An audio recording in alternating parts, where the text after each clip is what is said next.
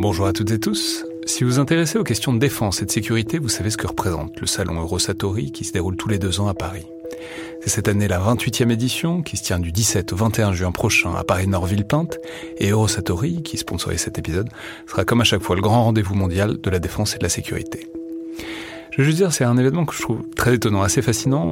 J'y suis allé pour la première fois il y a deux ans pour l'édition 2022. Et euh, vraiment, si vous vous demandez ce qui se fait dans le monde militaire et en matière de sécurité, c'est là qu'on peut voir les dernières tendances, depuis les plus grandes geekeries et les innovations du moment, jusqu'aux grands équipements du futur pour les armées et les forces de sécurité en France et dans le monde. Bref, si vous intéressez de près à ce monde-là, c'est le moment de vous inscrire pour ce qui sera la plus grande édition de l'histoire du salon, avec plus de 1900 exposants et 60 000 visiteurs. Vous pouvez le faire en allant sur eurosatori.com.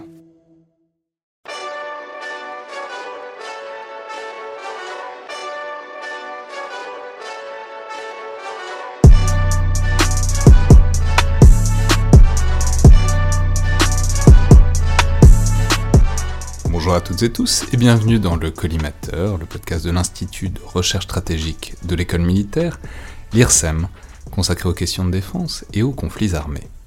Je suis Alexandre Jublin et aujourd'hui pour ce nouvel épisode dans le bunker de recommandations, de, discussions autour de films ou de séries qui ont trait euh, à la guerre, ou en tout cas aux faits guerriers ou militaires euh, au sens large, j'ai le plaisir de recevoir aujourd'hui euh, le colonel, le colonel de réserve Jean-Christophe Noël de l'armée de l'air, donc bonjour. Bonjour Alexandre. Vous êtes chargé de mission au CESA, le Centre d'études stratégiques aérospatiales. Vous êtes aussi ancien aviateur, ancien pilote.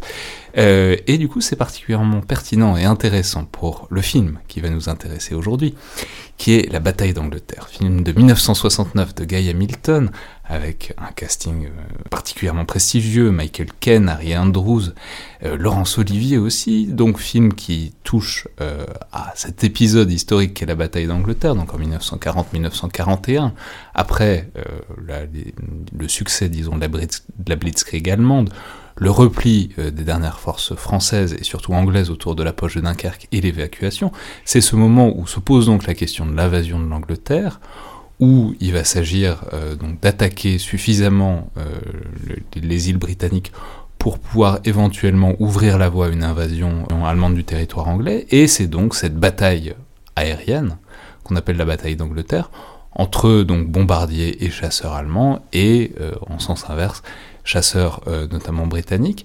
Donc, moment historique évidemment particulièrement déterminant, qui est un peu le, moment où se brise euh, l'élan des forces nazies, allemandes et alliées euh, en, général. Et donc, film de 1969, donc 30 ans globalement après les événements. Alors, dites-nous peut-être alors c'est un film, je vais le dire, je l'ai vu à cette occasion-là, il est disponible je crois sur Amazon Prime en ce moment, qui est incroyablement impressionnant visuellement, qui est très beau et surtout qui a cette originalité de se passer à peu près uniquement euh, dans les airs. Il n'y a pas de, a pas de choses combinées, il n'y a pas tellement d'action à terre, il y a juste les aviateurs dans les airs et puis leur moment de repos euh, entre différents exploits aériens. Alors dites-nous peut-être euh, d'abord ce qui vous intéresse. D'abord, quand est-ce que vous l'avez vu ce film? Est-ce que c'est un film qui vous a je sais pas, marqué au moment où vous deveniez aviateur? Est-ce que c'est un film qui vous a accompagné au milieu? Est-ce que c'est un film que vous avez vu un peu plus tard? C'est-à-dire, euh, est-ce que pourquoi et quand est-ce qu'il vous a intéressé et marqué ce film? Alors, euh, bah, écoutez, je suis déjà gêné par la première question. Je ne me souviens plus la première fois que je l'ai vu. J'ai dû le voir à la télé, à un moment d'une diffusion, probablement quand j'étais adolescent. Euh, mais oui, donc c'est un film, euh, bah, c'est un film qui était assez impressionnant. Euh, bah, même encore aujourd'hui, ça, ça, claque hein, visuellement. Donc je, Oui, c'est un film qui est. Alors, vous faisiez allusion un petit peu à cette répartition entre les scènes à terre et les scènes en l'air. Je crois qu'il y a 40 minutes de scène en l'air et 90 minutes de scène à terre. Donc on voit une large partie, mais c'est un parti pris, on va dire, des réalisateurs à l'époque qui cherchent vraiment à faire. En fait, l'idée de, de, ce film vient d'un Polonais, d'un producteur indépendant qui s'appelle Benjamin Fix, et euh, il a la particularité d'avoir été pilote de Spitfire pendant la guerre. Alors déjà, il Donc les Spitfire, on va rappeler, sont évidemment ces avions anglais complètement légendaires, qui étaient particulièrement de, particulièrement bonne qualité, qui ont fait une grande partie de la bataille d'Angleterre. Mais d'ailleurs, euh, il y a aussi eu des Hurricanes qui sont peut-être un peu invisibilisés par le film. On en reparlera peut-être euh, plus tard. Mais, mais, mais, donc, ces Spitfire, qui sont vraiment les avions anglais par excellence, qui sont les avions légendaires, et donc, ce Polonais qui, au sein d'un contingent polonais, donc on peut le dire tout de suite, a euh, participé à la bataille d'Angleterre, a décidé de quoi De raconter ses souvenirs de, de la Alors, bataille pas vraiment. Lui, ce qu'il a en tête, euh, il, il a trois idées. Au départ, je crois pas qu'il ait participé à la bataille d'Angleterre, mais il a rejoint la Royal Air Force plus tard. Mais effectivement, il était sur Spitfire.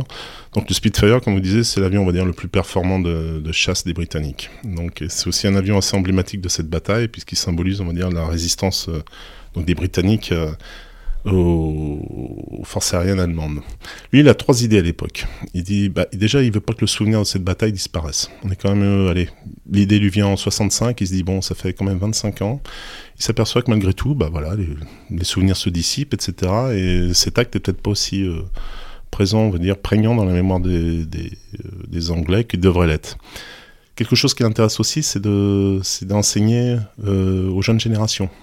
On est quand même dans un contexte particulier, c'est les années 60, c'est la Beat Generation, etc. On est au Vietnam, enfin le Vietnam va commencer. Euh, bon, les gens ont d'autres intérêts que, on va dire, la Seconde Guerre mondiale qui commence à dater avec des anciens combattants qui, racontent leur guerre, etc. On regarde plutôt vers l'avenir, on regarde plutôt euh, voilà, vers d'autres valeurs, etc. Mais ils pensent que c'est intéressant que les jeunes soient éduqués à travers ça. Donc redonner un petit souffle épique à ce moment qui est pas si loin au fond, mais qui, Oui, s'efface un peu. C'est ça, sensibiliser en tout cas les, les jeunes générations. Puis il y a quand même un troisième aspect, il est quand même producteur de films. Il a remarqué qu'en 1962, il y avait ce fameux film Le- jour le plus long, donc avec une super production, avec de nom- nombreux acteurs, etc., avec un thème militaire, et qui avait formidablement marché. Et donc c'est aussi une machine à cash, il ne faut pas quand même se le cacher, c'est le cas de le dire. Donc c'est un film qui a relancé un petit peu la, la 20th century à l'époque, qui avait besoin de, sous. Et donc cette idée d'avoir, si vous voulez, un événement militaire assez important sur lequel vous allez avoir un casting très très, euh, voilà, qui avec des grands acteurs, etc. Ça risque d'attirer les, enfin, les spectateurs et puis finalement d'être aussi donc une source d'enrichissement. Moi, ce qui m'intéresse, on va dire aujourd'hui, c'est un petit peu la manière, euh, comment on va raconter une campagne aérienne, mais à travers le cinéma, au travers du cinéma. Alors on dit bataille d'Angleterre, donc bataille, on a plutôt l'impression d'avoir une unité de- d'action, de, lieu, etc. Et d'un coup, c'est l'Angleterre, donc quelque chose de vaste. Donc comment, d'un point de vue, on va dire, euh, cinématographique, on peut raconter finalement un événement qui, bah, qui, qui se déroule sur plusieurs semaines, voire plusieurs mois. Il faut savoir que la bataille d'Angleterre, c'est déjà quelque chose d'assez controversé quand on regarde les dates. Pour les Britanniques, ça commence le 10 juillet 40, ça se termine le 31 octobre 1940. Euh, pour les Allemands, pas du tout. C'est quelque chose qui se poursuit. C'est-à-dire, vous avez une phase, on va dire, euh, qui se passe de jour et qui va se transformer progressivement en attaque de nuit. C'est le Blitz. Donc les Anglais font la différence, les Allemands font pas la différence. Donc déjà, il y a une, rupture historiographique entre les deux camps. Donc comment on va raconter quelque chose sur le long terme et surtout comment on va rendre compte des combats aériens? Ah, parce que vous allez rendre compte d'un combat aérien, ça n'a rien d'évident. Euh, beaucoup de pilotes de chasse pourront vous dire, voilà, pour se souvenir de tout ce qui s'est passé, où étaient les avions, etc. C'est souvent ce qui fait la différence, euh, pour paraphraser les inconnus, entre le bon chasseur et le bon chasseur. C'est celui justement qui a compris dans l'espace aérien où étaient les différents mobiles, comment il fallait qu'ils se passent, etc. Donc comment on peut raconter ça, et puis surtout comment on peut raconter une succession de, de, combats aériens. Et donc c'est intéressant de voir comment à l'époque ils ont essayé de faire avec plus ou moins de succès. Alors c'est très intéressant parce qu'effectivement, maintenant que vous le dites, il y, y a un truc comme ça. Et je, en gros, il y a plusieurs très longues séquences euh, de bataille qui sont entrecoupées effectivement par des moments de vie à terre, avec un truc, une sorte de- d'humour, de, flegme assez britannique au milieu qui est, qui est très sympa à voir, enfin qui est très divertissant quoi. Et effectivement, en y réfléchissant, une des manières qu'ils ont eu de le faire, c'est d'utiliser des, modèles assez différents. Il y a toujours les Spitfire euh, du côté britannique, mais il y a d'autres, il y a, des ennemis différents quoi. Il y a à un moment des Messerschmitt, à un moment des Henkel, des bombardiers. Enfin, il, il ils mélangent les ennemis et c'est ça qui permet un peu de dissocier les phases quoi. Alors tout à fait. Il y a deux aspects importants dans ce que vous dites. C'est déjà vous dites c'est ce flegme britannique. Il faut savoir que ça n'a pas été évident justement dans la, construction du film. Euh, initialement, donc fixe cette idée, et il va se dire bon, je vais aller voir la, Rank Organization, donc et, avec qui il avait déjà travaillé, et qui va être là un un petit peu pour donner l'argent, pour pouvoir permettre de produire le film, etc. Euh, lui, il a plusieurs idées à ce moment-là. C'est déjà évidemment de- d'aller voir le ministère de la Défense pour essayer d'avoir ses avions, ses différents avions, parce qu'à partir du moment où il va faire un film aérien, évidemment, il va falloir qu'il y ait des avions. On va pas simplement raconter une histoire au sol. Donc il va falloir retrouver des avions et des avions de l'époque. Oui, mais c'est non, mais parce que faut le dire, en, en le voyant en fait, je me suis, je me suis demandé si, si après en lisant un peu, j'ai vu que c'était pas ça, mais je me suis demandé s'ils avaient un stock de Spitfire qui voulait écouler, parce qu'il y a beaucoup d'explosions, il y a beaucoup d'avions qui partent en flammes, on a l'impression. Après, j'ai appris qu'il y avait beaucoup de maquettes en fait et qu'ils en avaient pas détruit. Mais sur le moment, on se dit que que d'abord c'est très bien fait, c'est de toute évidence des avions relativement fidèle des avions, en tout cas d'époque. Et ensuite, et ensuite, c'est, c'est, ça, enfin, il y a un sentiment de, de, de, réalisme étonnant, quoi. Alors, ce que va faire en fait Fix, il va il va arriver beaucoup de choses en fait au début du film. C'est-à-dire euh, ce qu'il cherche à faire, donc c'est à trouver ça, mais il va pas être tout à fait d'accord avec la rank organization. La rank organisation. Donc si je vous dis, c'est un petit peu, euh, c'est un, une, une, boîte de production de films. Donc eux, ils voient y arriver fixe, ils se disent bon, c'est bien, mais il est un petit peu tout seul, ça manque un petit peu d'argent, etc. Donc ils commencent un petit peu à réfléchir de leur côté. Ils sont pas vraiment euh, convaincus par le, par son projet. Donc même encore une fois, si Fix dit, bah voilà, écoutez, je vais avoir le ministère de la Défense, donc je vais avoir, je vais avoir du soutien. Il propose euh, différentes personnes pour écrire le script. Euh, quelqu'un qui s'appelle Rattingen, qui est un dramaturge très connu à l'époque. Et il pense à Lewis Gilbert pour la direction, qui a l'avantage d'avoir fait déjà euh, deux films, Reach for the Sky, qui est, c'est dans les années 50, qui est en fait un film sur Douglas Bader. Je ne sais pas si vous connaissez cet as, il, est très connu, en fait, c'est celui qui n'avait pas de jambes. Donc voilà, c'était, il avait un accident d'avion, on avait dû l'amputer. Mais à force de volonté, il avait réussi à remonter dans un cockpit. Donc il avait l'expérience du film d'aviation, quoi. Il a une expérience de film d'aviation, il a fait aussi Sing the Bismarck, donc qui est plutôt euh, un film de guerre navale, mais voilà, il a un petit peu l'habitude. Donc il pense à ces deux gens-là, euh, ça va pas très bien se passer, Rattingen, euh, bah, il est déjà engagé, puis son agent veut plus d'argent, donc euh, ça passe mal. Gilbert, lui, le film dure un petit peu, donc finalement il se lasse, il dit, bah écoutez, c'est pas moi.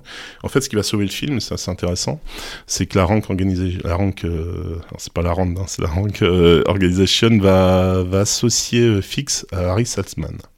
Harry Salzman, je pense que ça, va éveiller beaucoup de souvenirs à nombreux cinéphiles. Évidemment, c'est celui qui va produire les premiers James Bond. Donc il a, produit, euh, il a produit Goldfinger, euh, Les Diamants sont éternels, Live and Let etc. Et Salzman à l'époque il s'ennuie un peu, c'est il cherche un nouveau projet. Et euh, bah, ça l'intéresse, ça l'intéresse. Il dit tiens il y a peut-être quelque chose à creuser. Et Fix, donc malgré lui, va se retrouver associé à Salzman. Euh, finalement, une des conséquences, c'est que la Rank Organization va être, euh, va être dégagée. Les deux vont se retrouver ensemble. Satsman va aller voir du côté américain. Il va aller voir justement euh, donc Paramount. Il leur propose un scénario. Et c'est là où je vous disais justement ce flingue britannique est important, c'est-à-dire que bah, les Américains, euh, ils disent ouais, c'est bien votre truc, mais c'est pas assez américain. Ça va pas, c'est trop britannique et ça va pas. Et là donc il y a un revirement des deux parce qu'il y a une expérience assez malheureuse à la fin des années 40. Il y avait un film avec Carol Flynn qui se passait euh, en Birmanie. Donc Carol Flynn incarnait un parachutiste euh, américain et ça avait fait un tel tollé en Grande-Bretagne justement du fait que sur ce théâtre birman il n'y a pas de troupes indiennes ou britanniques qu'ils ont carrément boycotté le film. Donc ils disent on va pas refaire pareil, là c'est pas la peine. On va essayer de trouver donc une autre boîte de production qui soit plus sympa, plus compréhensive, et ils trouvent United Artists. Et là ça va à peu près. Donc on peut respecter, on va dire, ce côté britannique, et, voilà. On trouve Guy Hamilton, comme vous le dites, qui va être encore une fois le, directeur sur les films de James Bond, donc euh, que j'ai nommé précédemment. Et on va trouver, et là j'en viens aux avions, donc euh, le groupe Captain Amadi, qui lui va être chargé, si vous voulez, de justement récupérer tous les avions à travers le monde qui vont bien. Et là, ils vont voir. Alors, ils vont s'adresser au ministère de la Défense britannique. Ils s'aperçoivent qu'il reste encore une vingtaine de Spitfire, mais que trois ou quatre Hurricane. Donc, problème, si vous voulez, la, proportion des avions dans la bataille d'Angleterre, dans la chasse britannique, était l'inverse. C'est-à-dire, il y avait, on va dire, pour faire simple, deux Hurricanes pour un Spitfire. Donc c'est quelque chose avec lequel ils vont devoir tenir. Euh, rappelons que simplement les Hurricanes, c'est d'autres avions de chasse euh, britanniques qui sont plutôt moins enfin le Spitfire c'était le nec plus ultra mais euh, du coup concrètement bah, il y avait plus d'Hurricane et ça, voilà il y avait plus d'Hurricane d'ailleurs euh, pendant la bataille euh, donc comme vous dites ce niveau de performance va être important parce qu'on va plutôt demander aux chasseurs de Spitfire d'aller abattre la chasse ennemie la chasse qui accompagne les bombardiers. Et aux pilotes d'Hurricane les avions sont moins performants de se concentrer sur les bombardiers. Donc il va y avoir une espèce de division du travail qui, qui est ordonnée au-dessus qui va plus ou moins être respecté évidemment suivant la difficulté des combats aériens. Et donc Amadi se retrouve face à ce problème. Donc il arrive à voir que finalement, alors il, voit une vingtaine de Spitfire en Angleterre, trois ou quatre Hurricane. Euh, il regarde un petit peu dans le monde, il y a une centaine de Spitfire, c'est possible d'en ramener. Le problème c'est qu'ils volent pas tous. Et puis le problème, c'est que évidemment le, spectateur va être assez exigeant, notamment l'expert ou celui le connaisseur sur la, manière dont l'avion va ressembler à celui de l'époque. Un petit peu comme si vous avez un film sur Napoléon et puis qu'il n'a pas son chapeau tel qu'on l'attend. C'est-à-dire il y a quelque chose qui choque. C'est peut-être un détail, mais ça va gêner le spectateur Vous voulez dire que, que, les, que les fanats d'aviation sont particulièrement tatillons et que, et que donc toute, tout, de la, dans la reconstitution a été plus problématique euh, qu'ailleurs Pas forcément ailleurs, mais je vais vous expliquer mon malaise, notamment sur les avions allemands. Donc voilà, ils se retrouvent face à ce problème. Euh, donc rapidement, ils comprennent qu'il y aura plus de Spitfire en l'air, c'est-à-dire s'ils veulent faire des grands combats aériens, ce sera surtout des Spitfire qui seront représentés plutôt que des Hurricanes. Ça, c'est du côté britannique. Après, où trouver des avions allemands Et là, c'est le grand problème. Et là, alors, ils commencent à chercher et ils s'aperçoivent qu'en Espagne, il reste une cinquantaine de bombardiers Heinkel 111. Bombardier Heinkel 111, qui est un des, on va dire, cheval de bataille euh, allemands, des bombardiers, donc un bimoteur. Et les Espagnols en ont gardé une cinquantaine. Alors, pas pour des raisons opérationnelles, c'est surtout pour l'entraînement. Et parmi les chasseurs, on voit assez bien pourquoi l'Espagne franquiste peut avoir gardé des, Allemands, des avions allemands. Enfin, on peut, je pense que les auditeurs feront le lien entre les deux. c'est un pas qu'effectivement on peut rapidement franchir. Alors il y a un autre type de bombardier qui, est, qui à l'époque est dans les escadres allemandes, c'est le Dornier 17, mais là ils en trouvent pas. Et du côté des chasseurs, donc c'est le fameux Messerschmitt 109, donc un petit peu l'équivalent euh, chez les Allemands du Spitfire, donc un avion très performant. Euh, et là, il n'y en a plus beaucoup. Mais une fois encore, l'aviation espagnole dispose de ce qu'on appelle alors des Hispano Aviation 1112 euh, Bouron, et qui ressemblent étrangement au Messerschmitt 109, ce qui est normal puisqu'ils en sont euh, dérivés. Le seul problème, si vous voulez, c'est sous le nez de l'avion, il y a une espèce de grande prise moteur et qui gâche complètement la silhouette. Voilà. Alors, malgré tout, donc, Amadi réussit à constituer ce qu'il appelle une force aérienne, qui va appeler la 35e euh, force aérienne du monde, parce qu'en nombre d'avions, c'est la 35e à l'époque. Alors elle est peut-être pas aussi performante que les ouais, autres. c'est ça, je, sais pas s'ils auraient forcément été capables d'aller taper la 36e, mais... Mais, mais... il est fier de lui en tout cas. Et il estime que 35e, c'est déjà pas mal. Et il va, il va y avoir une, une compagnie qui va être créée, la, la Simpson Aerospace quelque chose, enfin peu importe, qui va être chargé finalement de un petit peu transformer les avions et les faire ressembler à quelque chose de similaire à ce qui se passait en 40. Et donc ils vont prendre les avions, ils vont... Alors souvent, voilà, les avions ont évolué, etc. Donc par exemple, ils ont plus de pales. Donc évidemment, quand ils vont voler, ils vont laisser le nombre de pales, mais au sol, ils vont leur mettre que trois pales. Les Spitfire, les Mark I, à l'époque, avaient trois pales. Euh, ils vont changer le bout des ailes pour que ça ressemble plus. Ils vont changer le, la canopie, c'est-à-dire la verrière, la forme de la verrière, etc. Et tout ça, à la fin, on s'aperçoit quand ces avions sont statiques, bah, ça ressemble assez à ce qu'il y avait à l'époque. On s'aperçoit qu'ils peuvent rouler. Et puis, bah, les avions qui peuvent voler, ils vont les faire décoller, ils vont les peindre avec finalement le camouflage de l'époque, etc. pour qu'on ait cette sensation de réalité. Alors, dites-nous, donc le, constat global de vous, par exemple pour vous, qui, qui, qui aimez donc de toute évidence, on l'aura compris, ces avions qui les connaissait d'assez près, ça donne quoi Écoutez, les... bon, c'est un avis personnel. Euh, les premières images, on, rentre dedans très rapidement. Pourquoi? Parce qu'ils ont évidemment respecté le camouflage. Ce sont surtout des avions britanniques ou des choses comme ça. Donc on retrouve les couleurs, on retrouve les formes, etc. Après, moi, sur les avions allemands, j'ai vraiment ce petit souci. Euh, effectivement, on va dire la, tout le profil de l'avant ne correspond pas à ce qu'est un Messerschmitt 109 de l'époque.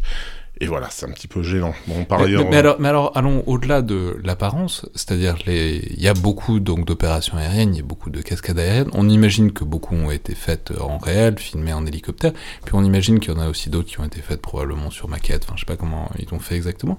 Est-ce que les mouvements d'un avion. Je sais pas si vous avez déjà volé sur Spitfire ou, vu un Spitfire en l'air. lance un appel si quelqu'un. Voilà, si, si, si quelqu'un a un Spitfire dans son jardin pour vous le prêter, vous le prenez volontiers. Euh, non, non, mais euh, en tout cas, vous avez. Je le rendrai, oui. Espérons que vous le rendrez.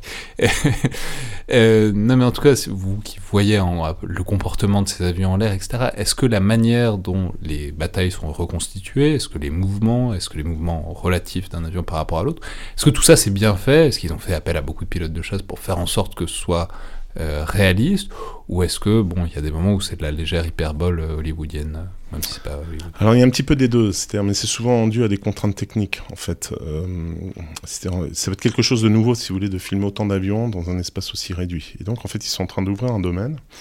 Et, et pour ce faire donc ils vont donc voilà, il y a trois types de, scènes, comme on disait. Bon, il y a les scènes au sol, donc quelque chose de classique. Vous avez les scènes hein, qui se passent sur les aéroports, effectivement, il y a des avions qui roulent, etc. Euh, des avions qui sont détruits lors des bombardements, et comme vous le dites, c'est des maquettes qui sont reconstituées, donc euh, évidemment pas de, pas de préjudice pour personne. Et après, donc, il y a les avions en l'air. Alors, j'avais cité le cas des Heinkel et des Messerschmitt. Il y a un avion qui est absent. ce que je vous dis, c'est le Stuka, le fameux Stuka. Donc, cet avion qui bombarde en piqué, dont on connaît un petit peu la mythologie avec la sirène qui hurle, etc. etc. On en non, rappelez-nous la mythologie du Stuka. Oh, la mythologie du Stuka. C'est un avion un petit peu qui incarne la Blitzkrieg. C'est-à-dire, euh, dans la Blitzkrieg, il y a effectivement le pendant terrestre, où vous avez les divisions blindées donc, qui se déversent dans la trouée qui a été faite, avec euh, donc euh, bah, l'idée d'aller le plus loin possible pour désorganiser l'adversaire, pour un peu démanteler son système de commandement, etc. etc. Mais en même temps, tout ça, ça s'accompagne d'une action aérienne. Et si vous voulez, l'avion qui va permettre d'accompagner cette action aérienne, c'est le Stuka. Donc c'est un bombardier en piqué.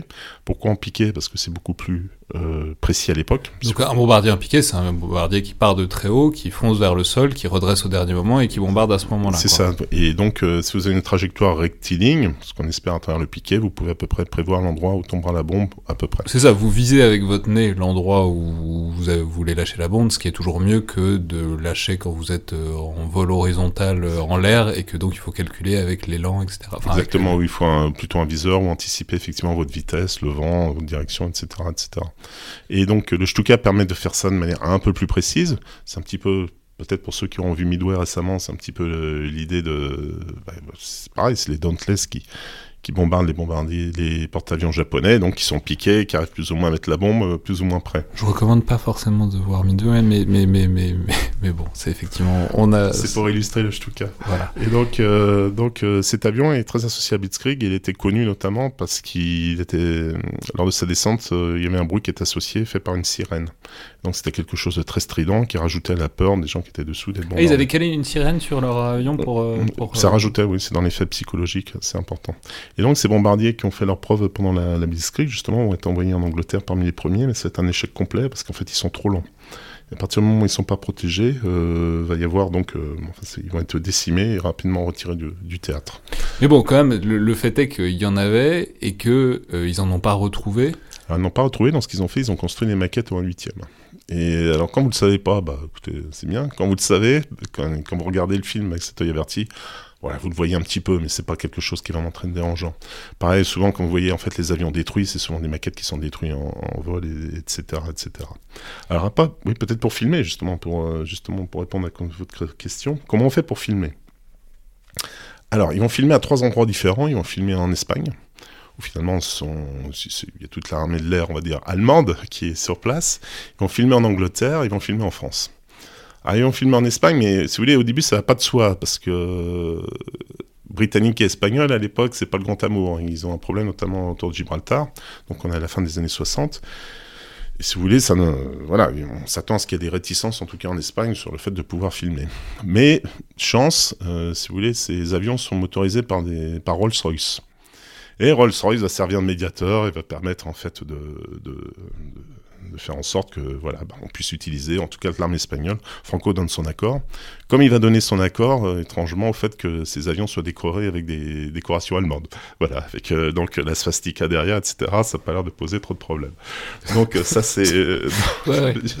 Vous savez quoi, on va pas faire de commentaires. Ok. Donc voilà. donc ça c'est réglé. Donc on a des avions qui peuvent être décorés, en... qui peuvent être décorés de manière rigoureuse et authentique. Euh, maintenant, donner des conseils. Comment on va les faire voler? Eh ben, écoutez, c'est pareil. À ce moment-là, donc, bah, de fait, les pilotes espagnols vont servir de, bah, vont servir un petit peu pour. Euh, ah non, mais bon, euh, ouais, ouais. C'est-à-dire, c'est qui les pilotes? C'est-à-dire les pilotes, c'est des pilotes espagnols justement pour l'armée de l'air espagnole. Non, pas tout à fait. Vous allez voir. Et il y a des pilotes qui sont prêtés par la RAF justement pour tout ce qui est. Donc la RAF, la, Royal Air Force. Excusez-moi, la Royal Air Force, l'armée de l'air britannique.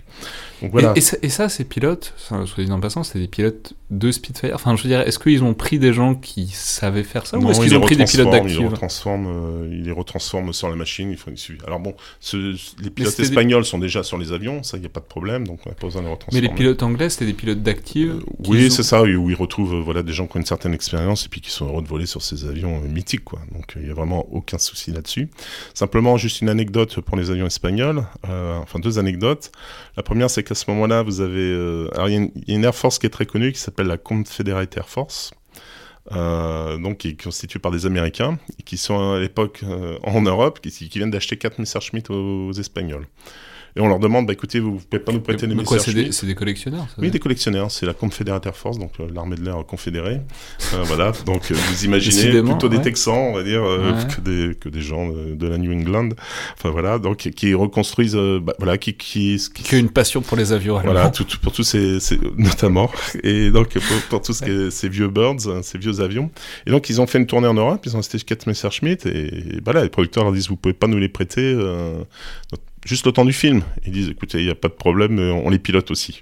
Ah Donc le deal est fait. Donc, ils n'ont ont pas, demandé que ce soit les Allemands qui gagnent à la fin cette fois. Non, non, non, non, non. Mais donc, ils... bah, écoutez, je sais pas, mais rigolez pas parce qu'en fait, euh, on va dire le chef pilote euh, des... de l'escadre de chasse euh, espagnol ou allemand, on ne sait plus trop. en fait, s'appelle Santa Cruz et c'est un ancien de l'escadron bleu. Et l'escadron bleu, si vous voulez, c'était l'escadron qui, accompagnait la Légion bleue, faite de volontaires espagnols qui étaient allés combattre l'Union soviétique donc, euh, en les années 42-43. Donc euh, Santa Cruz voilà, retrouve, euh, se retrouve une nouvelle jeunesse, et donc il va un petit peu, on va dire, voilà, régler ou toute la partie un peu espagnole. Alors, on va tourner des scènes en vol, et pour tourner des scènes en vol, évidemment, il faut avoir une plateforme en l'air. Et on va faire venir ce qu'on appelle un B25. Alors un B25, qu'est-ce que c'est? Encore une fois, pour les gens qui ont vu Midway, donc il faut voir Midway pour comprendre la bataille d'Angleterre. C'est vous le seul responsable de ce conseil. Les, auditeurs, si, enfin, je donnerai votre adresse mail, ils vous écriront directement à la suite de ça. Ah mais on ferait une émission sur Midway si vous voulez. Non, mais, donc, on euh, peut, peut pas dire ça. Donc on ferait une émission pirate, je donnerai les, liens. Donc non mais euh, Midway, en fait, pourquoi je, je fais allusion à ça? Si vous voulez, c'est le bombardier qui décolle du porte-avions pour aller justement attaquer le Japon. Donc c'est pour un peu situer. Donc c'est pareil, c'est un bimoteur. Le B25, sur lequel, à la place des mitrailleuses, on va installer plein de caméras. Et ce, cet avion, en fait, on va le peindre avec des couleurs très criardes, pour que d'une part, les pilotes le voient bien en vol et qu'il n'y ait pas de collision. Et par ailleurs, pour qu'il puisse se situer, pour voir s'il est en train de tourner, pas tourner, pour que se situe par rapport à la caméra. Donc, il, va avoir un surnom, c'est The Psychedelic Monster. on est en pleine époque des Pink Floyd, etc. Donc, on va bien tout ce qui est psychédélique. Mais voilà, donc c'est un peu l'idée. Les gens, vous avez l'impression d'avoir euh, pris quelques substances, on va dire, euh, illicites, et puis de voir un avion, donc avec ses, différentes faces très criardes. Et donc voilà, donc vous avez un B-25, et à chaque fois, ben, il va y avoir différents plans qui vont être programmés, pour lesquels euh, donc les pilotes vont s'exécuter, dans une espèce de balai aérien, en fait avec des images parfois très spectaculaires. Il y en a vraiment qui sont euh, très très spectaculaires. On voit vraiment les avions mais frôler, euh, frôler sûrement ce B-25. Hein, et on voit vraiment des, des, chasseurs en évolution. Euh, enfin, c'est ouais, ouais, c'est vraiment quelque chose de très intéressant. Et, et alors ça c'est la, partie donc mouvement évolution en l'air et la partie parce qu'il y a aussi évidemment ce qui est ce qui est toujours magnifique c'est les plans intérieurs du cockpit où on voit notamment il y a beaucoup de plans où on voit Michael Caine qui sera acteur premier un très grand avenir, euh, où on voit enfin, en face caméra, c'est-à-dire est-ce que l'ambiance de l'intérieur d'un habitacle de chasseur, ça vous a paru quelque chose d'à peu près euh, restitué ou un peu romancé C'est compliqué. Le, grand, le grand atout, je trouve, de ce film par rapport au suivant, notamment Top Gun, etc., c'est que déjà les gens ont tout le temps le, masque sur le visage quand vous, vous pilotez, vous avez tout le temps masque sur le visage, vous vous amusez pas, vous regardez, on va dire, dans le rétroviseur, je suis beau, Et ça, c'est très intéressant, c'est un vrai problème. Donc c'est un masque, évidemment, un masque à oxygène pour euh, quand on monte trop, pas euh, perdre, pas tomber dans les pommes pour cause d'hypoxie. Et de fait, c'est un vrai problème de, de, plein de films où si vous, quand vous avez Tom Cruise, si vous voyez pas son visage, c'est un peu dommage à un moment. Exceptionnel. Je sais pas. Non, mais il y a aussi un film qui est intéressant de ce point de vue-là, qui est Dunkerque, où euh, très souvent, justement, on ne voit pas euh, le visage de Tom Hardy. Ce qui fait que des fois, on se demande si c'est vraiment lui. Mais, euh, mais du coup, là, c'est un, un parti pris qui, qui, a été vraiment fait de. C'est un des soucis. forcé à garder. Le, Alors, il y a toujours ce compromis, on va dire, au cinéma, entre le fait, effectivement, qu'il faille reconnaître l'acteur. On va aussi voir un acteur. Donc, si on voit simplement quelque chose d'anonyme, on est un petit peu déçu. Mais voilà, si on veut coller à la réalité, bon, bah, ce masque est dessus, et puis souvent les visières sont baissées. Là, pour le coup, c'est des lunettes. Les visières sont baissées pour une, pour une cause très simple, en fait, en cas de collision volatile. Si vous avez par exemple un oiseau qui heurte le cockpit, donc beaucoup de choses partent en éclat, au moins vos yeux sont protégés avec une première visière. Donc voilà. Alors même si elle est transparente, en tout cas, vous avez une protection. Mais dans tous les cas, oui, euh, voilà, les lunettes sont mises, etc. C'est pas d'un coup, on va commencer à mettre les lunettes alors que ça commence à chauffer. À ce moment-là, en général, on a autre chose à faire que de, j'ai hâte de s'habiller. Voilà, il faut qu'on soit déjà prêt, etc. pour rentrer directement dans l'action. Donc voilà, ce film, hein, je dirais, c'est un petit peu un compromis entre cette réalité et puis les besoins cinématographiques. Ouais, alors on va simplement dire que donc ça c'est évidemment pour toute la partie euh, aéro euh, aéronautique qui est enfin, qui est le grand très grand intérêt de ce film qui est il y a aussi des traits d'humour, il y a aussi une ambiance qui est tout à fait restituée. Il y a aussi, on va dire, des choses qui sont moins réussies. Euh, notamment, faut pas regarder de trop près les histoires d'amour parce que ça, ça, ça Ah, pique le, un le- peu le les yeux. couple Christopher Plummer, euh, Susanna York, oui, c'est quelque chose d'assez décevant. C'est dommage, Susanna York est délicieuse dans le film. Voilà, mais on, a senti qu'ils ont, ils ont pris plus des scénaristes de, de films de guerre que des scénaristes de comédie romantique parce que c'est pas, c'est, c'est- voilà. Alors pas- c'est- compliqué. Je, je vais peut-être juste finir sur l'aspect aéronautique parce qu'il y a deux trois points qui sont importants quand vous regardez les images. En fait, euh, alors on parlait un petit peu des dangers du, du- du tournage. Euh, je ne sais pas si vous vous souvenez, mais dans les premières scènes, il y a les, justement les Messerschmitt qui attaquent euh, l'aéroport britannique en France. Et là, il y a un Messerschmitt, je veux dire, il sort le train, euh, ça devient une, voiture, quoi. En fait, euh, on voit pas de différence tellement il est bas. Et euh, l'équipe de tournage racontera un peu tout ça avec émotion. C'est en gros, ils se sont fait très très très peur. Ils, ils avaient jamais vu des choses arriver aussi près. Et à l'inverse, aussi en vol, ils- parfois il y a des grandes peurs. Ils racontent notamment lors d'un tournage en Grande-Bretagne. Ils sont du côté de Duxford, un petit peu au nord de, de Londres. Et donc ils sont en train de mettre, on va dire, tout leur, cir- tout leur cirque aérien en place. Juste à ce moment-là, surgit au milieu de la formation des bombardiers Vulcan. Qu'est-ce que c'est que les bombardiers Vulcan Ce sont des bombardiers à l'époque donc atomiques, mais c'est des bombardiers énormes qui ont décollé d'un aéroport et qui passent à travers. Et il n'y avait aucune coordination entre, entre tout ça. Et là, ils, ont ils se sont fait aussi très très Il peur. n'y avait pas de contrôleur aérien en Angleterre à l'époque. Si, mais il ne devait pas être sur les mêmes fréquences, je pense. Enfin, donc il y a eu un souci. Quelque chose de très intéressant sur les images, en fait, et vous, vous évoquiez tout à l'heure le problème un petit peu de la réalité. En fait, ils s'aperçoivent très vite que s'ils filment de loin, on voit rien. Donc ils ont besoin que les avions soient prêts. À partir du moment où les avions soient prêts, il faut qu'ils soient dans un espace, et vous voyez que finalement les formations sont assez comprimées, on va dire. Elles sont très comprimées. Euh, donc voilà, je dirais qu'en réalité, elles ont tendance à être un, petit un peu plus espacées, surtout dans la phase où on est un petit peu en phase d'observation, etc., pas de combat.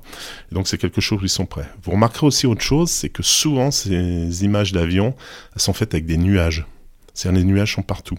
Et pourquoi? Parce que, encore une fois, si vous les filmez face au sol, vous ne voyez rien. Et donc même quand il faisait beau, ils avaient besoin de trouver des images pour qu'il y ait un contraste et puis pour qu'on voit justement ces avions évoluer, etc. Donc Pour c'est avoir une impression de vitesse. quoi. oui, tout simplement, même pour simplement voir les, les différents mobiles euh, se déplacer, etc. Alors, il y a quelque chose de très rigoureux, et bon, on pourra évoquer plus tard justement les, les- les experts historiques.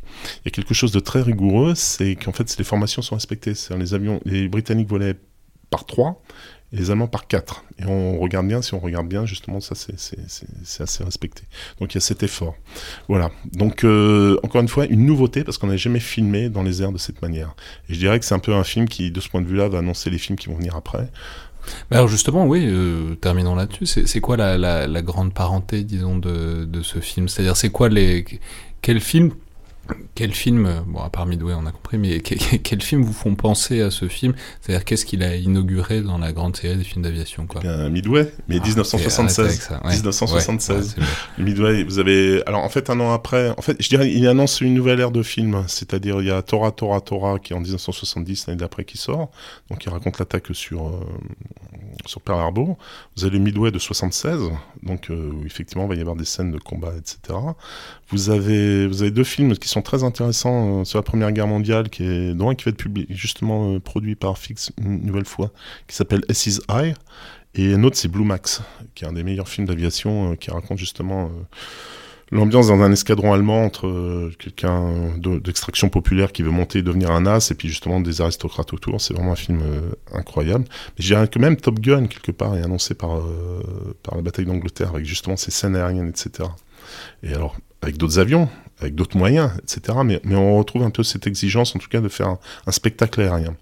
Et il va falloir attendre, euh, je dirais, bah, justement, toute la vague d'effets spéciaux, etc., pour revenir à un petit peu autre chose, et puis euh, avoir d'autres productions euh, donc, qui n'ont pas l'air d'avoir séduit tout le monde, en tout cas. Mais voilà, on est, on, là, on passe euh, à nouveau dans un autre, dans un autre domaine. Et, euh, en tout cas, ça, c'est le film, disons, programme, le film annonciateur de ce qu'on va être capable de faire tant qu'on est dans une ère pré-effets spéciaux, tant qu'on est dans une ère à la fois de filmer en l'air. Exactement, mais avec une grande exigence, une grande exigence, etc. Très bien, bah donc on- les auditeurs auront compris qu'on recommande donc très vitement cette bataille Angleterre de, de Guy Hamilton, sorti en 1969, qui est disponible, en tout cas au moment où on enregistre, c'est disponible sur Amazon Prime, mais dans tous les cas on en trouve facilement euh, des DVD euh, ici et là. Merci beaucoup, colonel Noël. Merci.